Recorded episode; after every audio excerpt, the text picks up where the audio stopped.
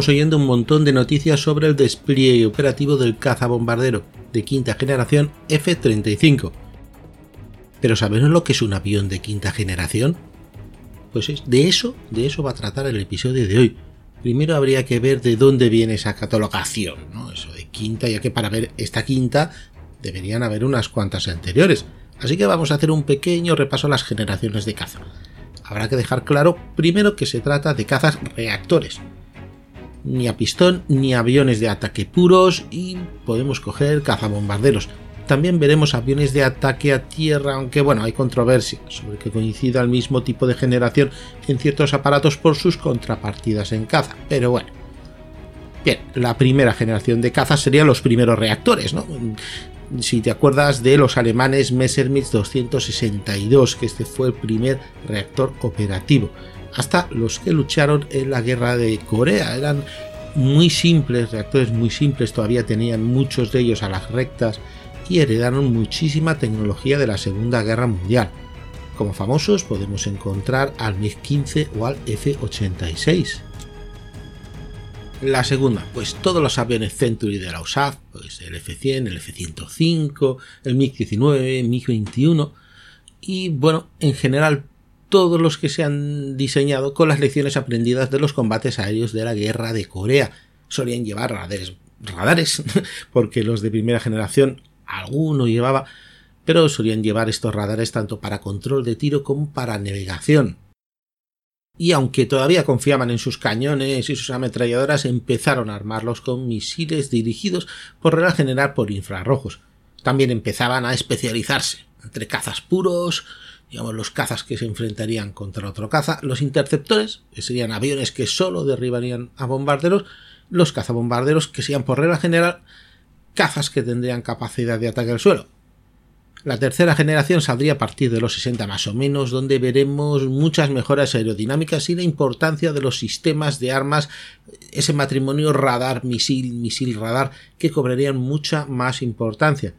Evidentemente se adelanta muchísimo en cuanto a electrónica, pero todavía no se iba a despreciar el combate cerrado, el famoso dogfight, por lo que los controles se volvieron todavía más finos. Para los cazabombarderos pues esperaba que en vez de apuntarse con una mira óptica, pues esas armas también fuesen guiadas, por ejemplo, por láser. Representante de esta tercera generación serían los famosos Phantom 2, creo que su principal exponente, vamos, los primeros Harrier, y en la US Navy podíamos ver a los Intruders. Y también empezaríamos a ver la geometría variable, por ejemplo, el 2023. ¿Y alguno que haya pasado por aquí? Bueno, pues tenemos al Mirage 3 y todas sus variantes. Venga, cuarta generación, digamos, Guerra Fría tardía en adelante, a partir de los 70, empezado los 70, pues tenemos ya casi todos los que están en servicio, la mayoría de fuerzas aéreas importantes. Podríamos empezar con los F-15 o el caza ligero F-16, los F-18, los Tomcat, pero también más modernos como los Eurofighters o los franceses Rafale cuanto al bloque oriental, tendríamos los MiG-29 y los MiG-31, aunque cada uno para un propósito diferente. Uno es un caza y otro es un, interceptor, un caza interceptor, y los Sukhoi 27. Aquí en la cuarta generación ya verás que hay subcatalogaciones, ¿no? Porque uno te dirá, bueno, el Tomcat es un cuarta generación pelado, pero el Eurofighter o el Su-34, por decir alguno de los que últimamente están de moda, pues son cuarta plus plus. Bueno, muy a grosso modo, vamos a ver, los primeros aviones de cuarta generación son, en comparación con la tercera, mucho más versátiles, pueden transicionar pues velocidad, altitud o dirección muy cómodamente, muy rápidamente y empezaban a ser aerodinámicamente inestables para poder conseguir eso. Por lo que tenían que empezar a utilizar, por una parte, una ayuda computerizada del control de vuelo y, por otra parte, lo que se llamaba el fly-by-wire, que podíamos traducirlo como control por señales electrónicas, siendo muy estricto esto, vamos, pero lo que hace es que las palancas, pues pues son los controles que maneja el piloto de un caza, pero no van directamente a las superficies de control, sino que pasan siempre por una interface electrónica que, digamos, ayuda, según las características del aparato, a moverlo y cómo tendría que moverlo. Más cosas que podemos ver en estos cuarta generación es que empiezan a desaparecer la instrumentación de esta mediante relojitos y lucecitas, vale, lucecitas de indicadores todavía hay, ¿no? Pero en la medida de lo posible empiezan a verse pantallas de información. Claro, no sería lo mismo las pantallas de los años 70 que las actuales, incluso las que vemos en, el casco, en, la, en la visera del casco. Pero ese era el concepto. Radares Doppler, misiles de nueva generación guiados por radar, por infrarrojo o bombas guiadas por televisión, facilidad de mantenimiento y, ya que estamos hablando de cuarta plus o cuarta plus plus, pues serían los saltos tecnológicos que se darían durante estos 40 años de existencia de dominio de la cuarta generación. Sistemas más sofisticados, nuevos misiles, nuevos controles de vuelo, por supuesto, la electrónica, la informática o incluso cierta furtividad. También puedes escuchar generación 4.5, que eso es para rizar el rizo, que principalmente serían para el estándar OTAN. Incluso si me apuras, ni siquiera estándar OTAN, estándar USAF. Pues eh, que tenga radar a esa, que pueden utilizar armas de última generación y una integración total con otros sistemas de armas. Pueden ser otros aviones o centros de control o lo que sea. Tal vez en otro programa podríamos entrar en los aviones de cuerda porque actualmente son los que dominan el espacio aéreo. ¿eh? Pero estamos aquí para ver, para hablar, para escuchar de los aviones de quinta generación.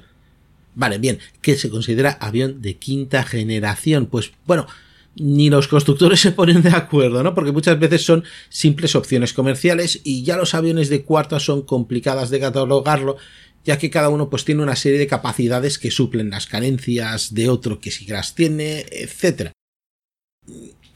Vamos a llegar a un consenso. Vamos a decir que es un avión furtivo. Ojo, furtivo no quiere decir invisible. Que es, quiere decir que es más difícil de detectar. Sobre todo es más difícil de seguir por los misiles que se puedan lanzar. Y que incorporan la última tecnología de los aviones de cuarta plus plus o 4,5. También una cosa importante es lo que podemos llamar multisensor fusión de sensores, o bueno, aquí lo conocemos más como fusión de datos, que sería poder crear con ellos flotas con un mando único. Como te diría yo, como si los aviones estuviesen integrados como una flota que funcionase al unísono, incluso entre aviones diferentes. Por ejemplo, los F-22 pueden trabajar junto con los F-35. Así, hay quien considera que no hay una quinta generación, sino una cuarta plus plus, pero como desarrollo lateral, es decir, otro tipo de avión no una nueva generación. Hay otros que lo que dicen es que no existe una quinta generación porque no hay una nueva generación, sino que sigue siendo la cuarta que vamos alargándolo mientras llega nueva tecnología. No es un, no es un paso siguiente. Estoy de acuerdo con todos y no estoy de acuerdo con, con ninguno. Bueno, son, eh, creo que son opciones a explorar no quiero hacer una disertación sobre lo que es y lo que no es un caza de quinta generación, que sería un debate muy interesante, pero eso ya sería también otro programa. Ahora vamos a centrarnos en los aviones popularmente catalogados como quinta generación.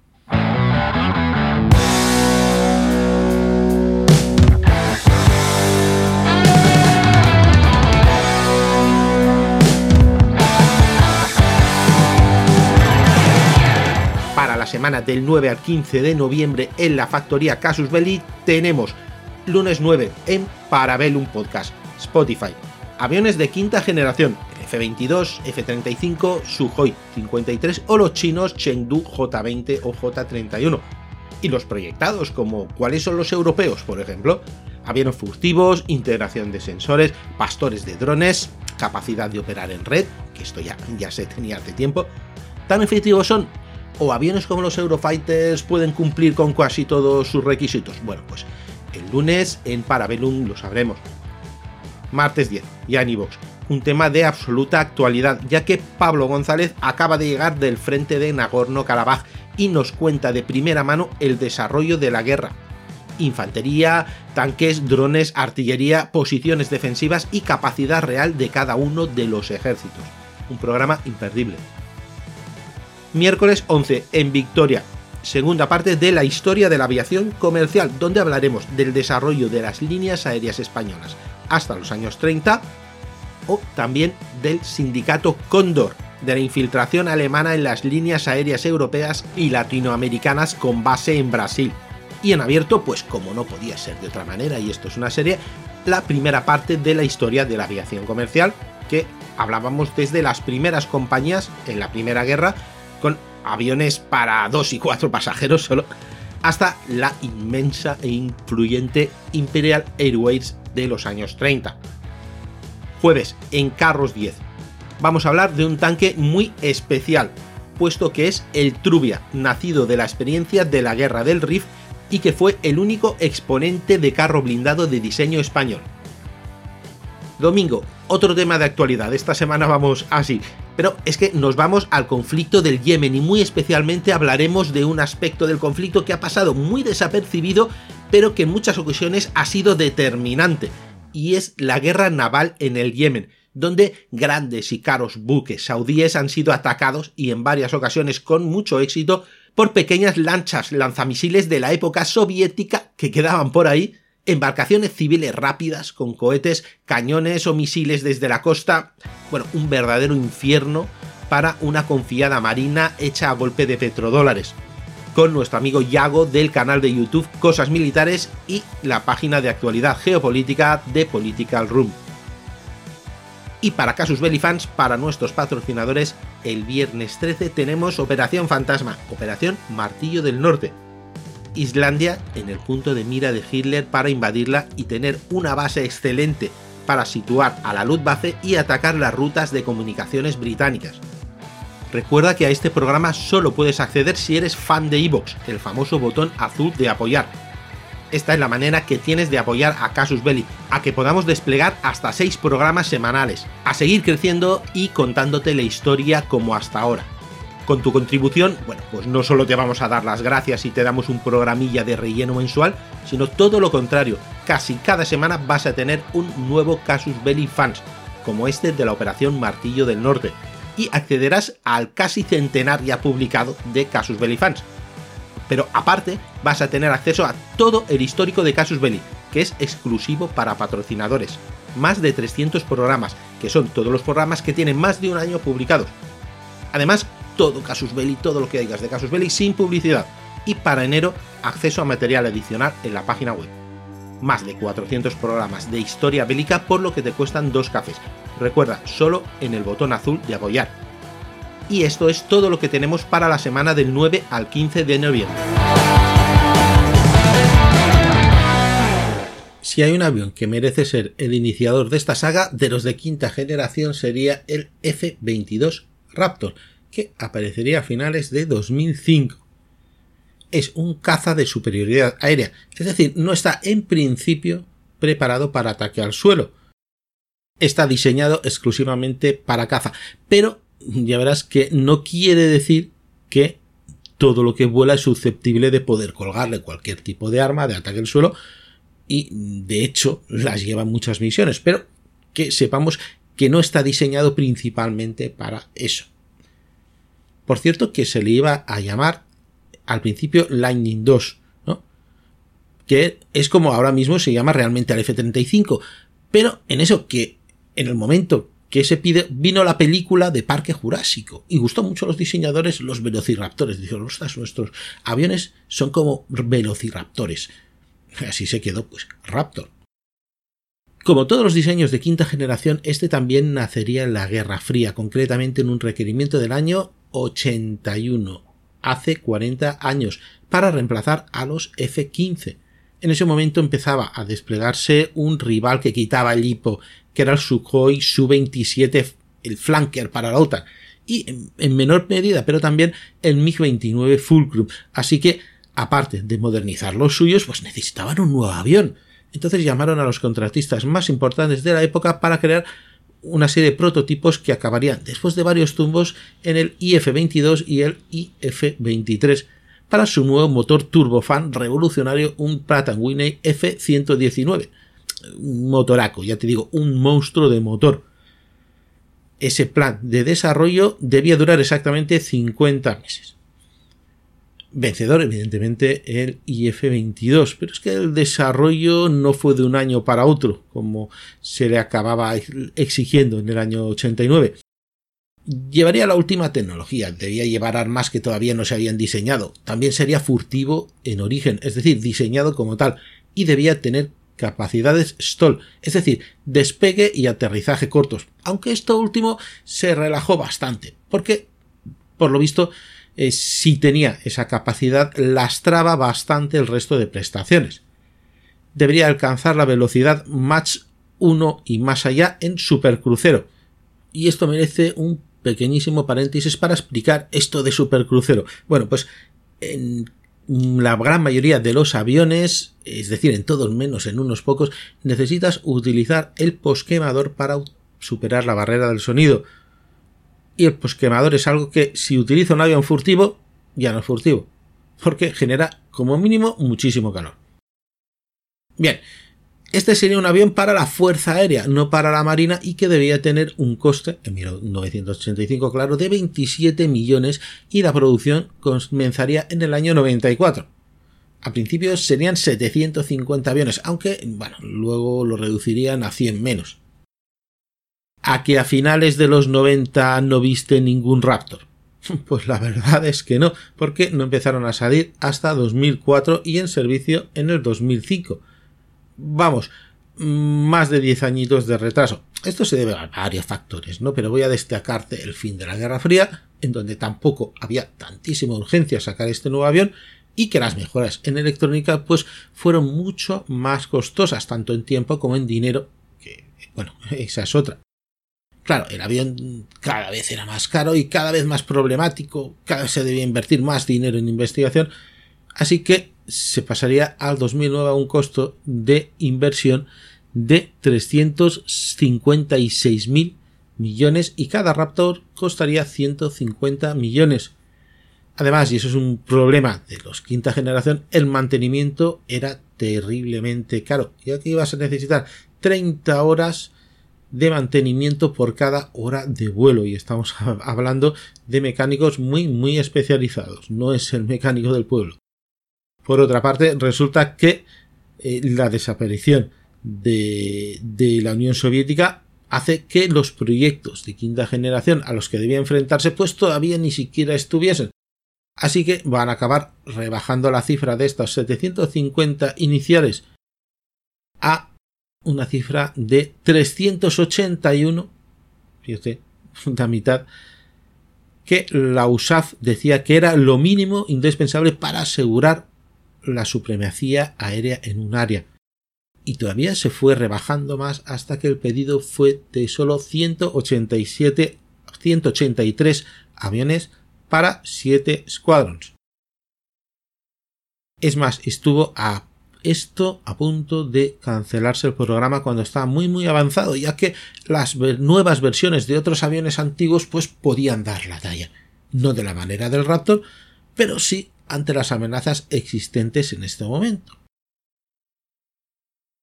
Hubo incluso algún amago de ampliar la flota, ampliarla a otros 75, pero al final los costes eran muy altos. Además, no se puede hacer ya cadena cerrada. Abrir, solamente abrir la cadena costaría unos 200 millones.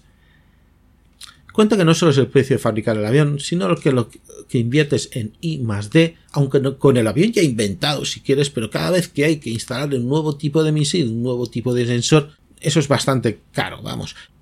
Pero es que luego, pues el mantenimiento hasta incluso la única nación que puede permitírselo, los Estados Unidos, ya es un gasto difícil de mantener. Pese a todos los problemas, el F-22 es considerado el mejor caza del momento y ha demostrado una capacidad sin precedentes tanto de supervivencia como de derrotar enemigos muy dispares. En especial utiliza muchísimo esta capacidad de adquirir y compartir información práctica con otros sistemas de armas, otros aviones, otros sensores, que puede ser pues, desde satélites o estaciones en tierra, o incluso mm, de baterías de misiles antiaéreos. Recordemos que está concebido para poder operar principalmente en grupos compartiendo datos. La velocidad máxima de este pájaro es de poquito más de Mach 2, aunque sin utilizar el post quemador pues se quedaría aproximadamente a 1,7 que no está nada nada mal. Puede llevar una gran variedad de armamento aunque poco si quiere mantener sus condiciones furtivas ya que tienen que ir siempre dentro de una bodega de armas. Como fijo va a llevar un cañón Vulcan de 20 milímetros y su dotación normal sería de misiles AMRAM, los lanza y olvida, y dos de los míticos Sidewind. En misión de ataque a tierra, también llevaría pues, misiles para defenderse de ataques aéreos, pero también podría llevar bombas y cohetes casi de cualquier tipo.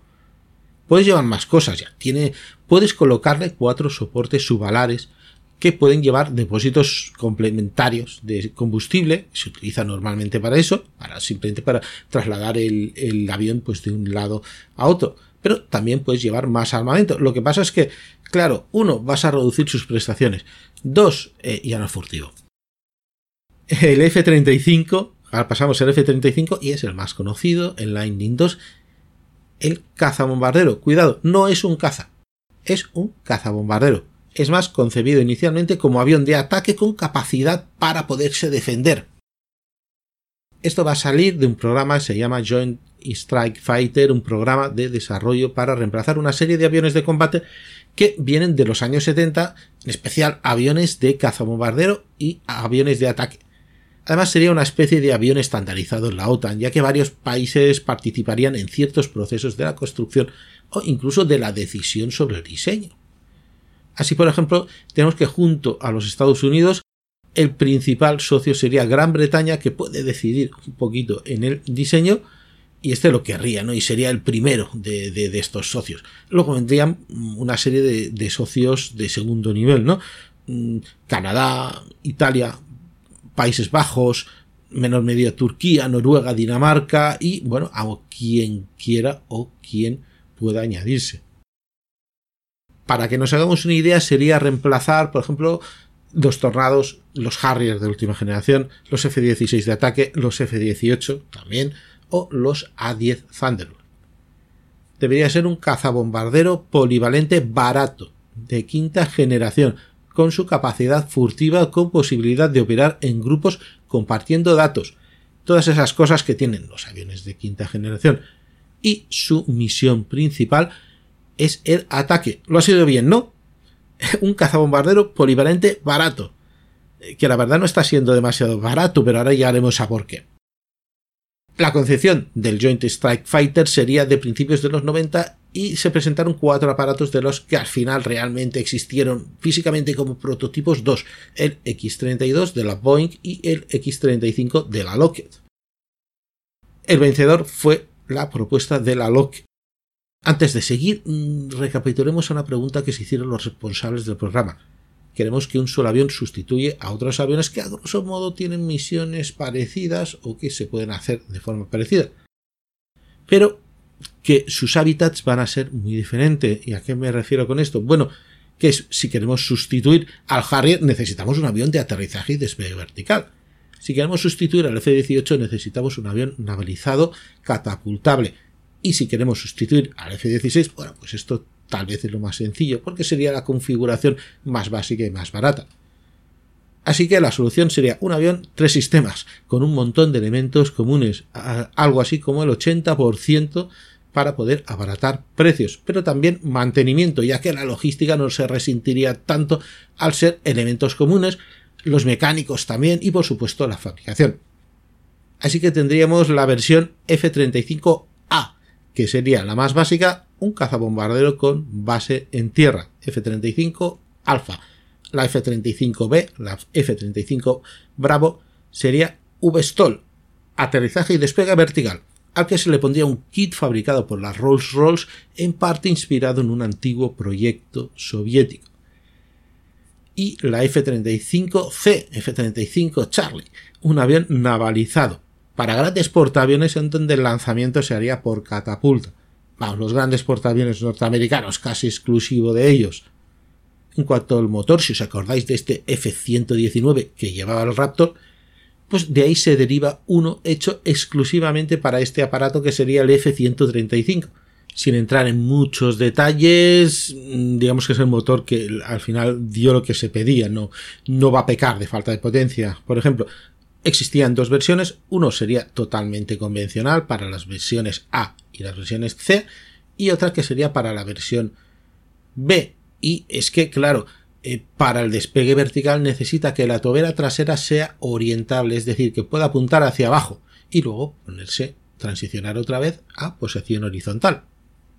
El primer vuelo oficial de una versión operacional del F-35 sería a finales de 2006. Otra cosa es ya entrar en servicio que empezaría pues a partir del 2015 para la primera versión, la F-35A, que reemplazaría a los F-16 y poco después pues, las siguientes versiones. Lo que pasa es que entre medio, igual que le pasó a los Raptors, los presupuestos se dispararon en tres direcciones. La primera en que el precio del desarrollo de I aumentó muchísimo, porque una cosa es diseñarlo sobre el papel y otra implementarlo a la realidad. Todo se tiene que inventar de nuevo. Cosas que creían que se adaptarían, pues resulta que no.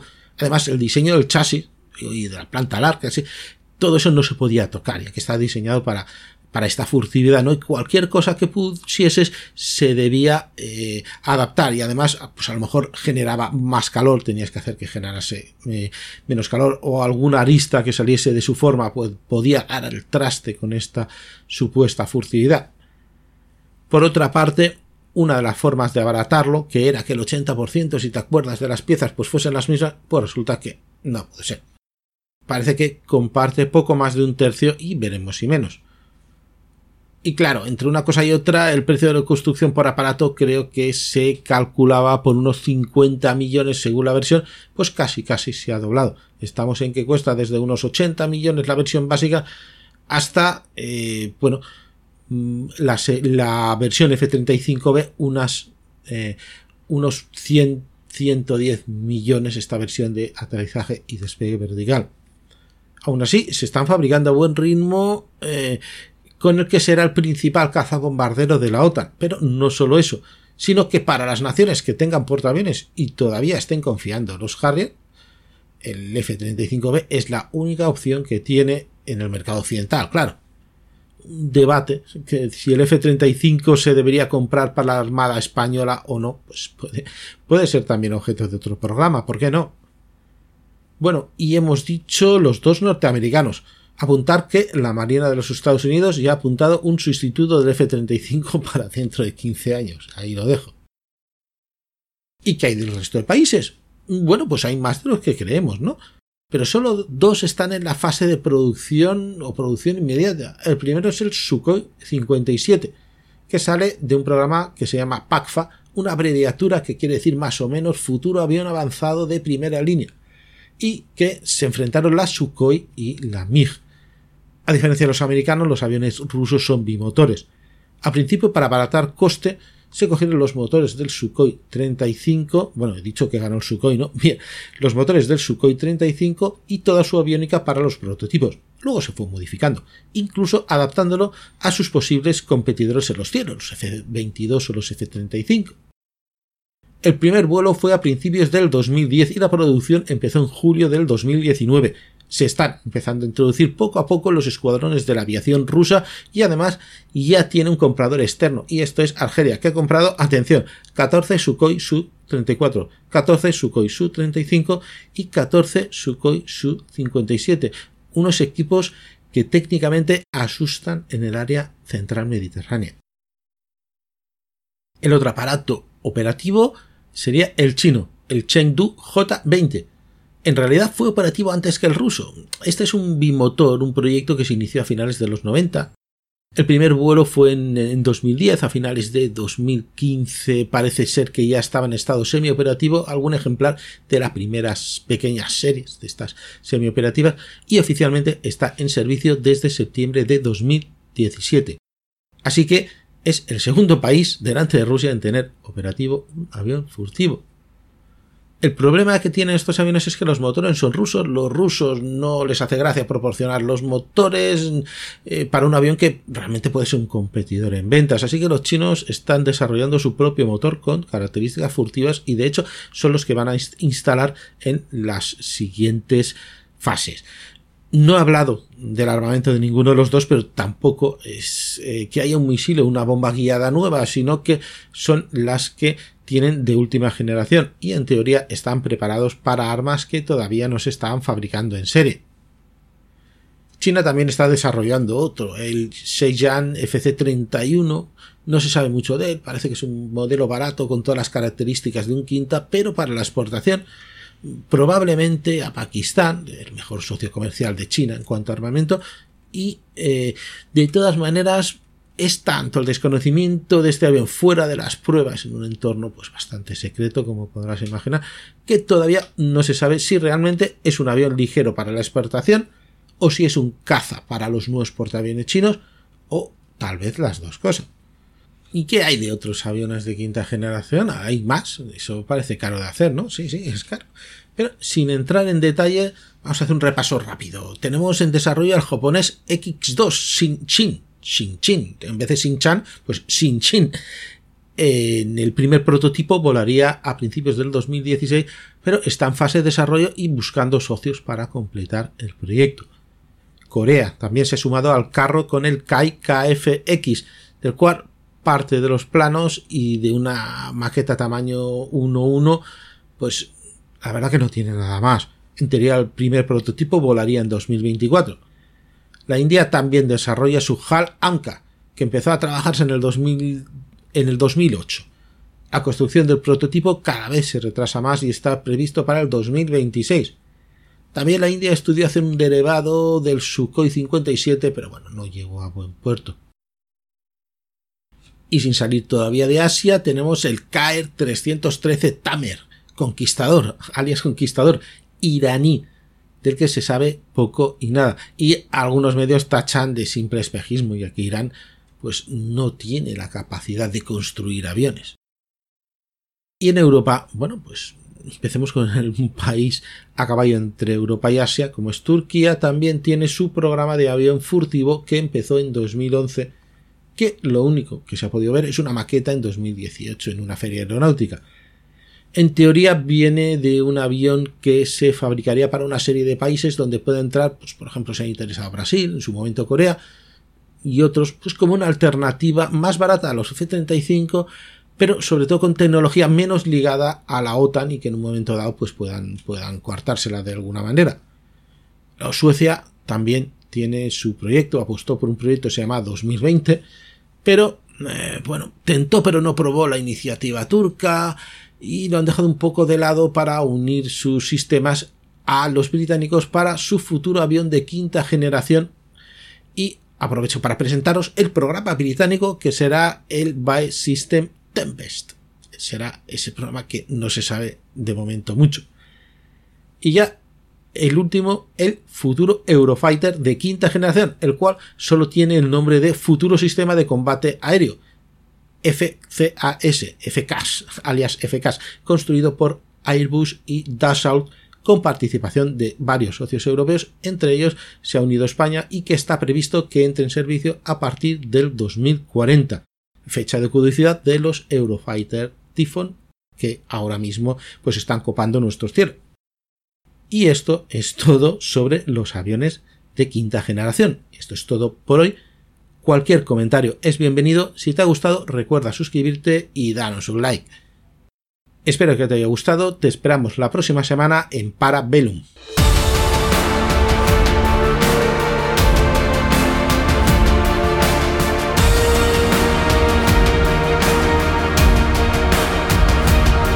Esto ha sido todo por hoy en Parabellum, un programa de la factoría Casus Belli.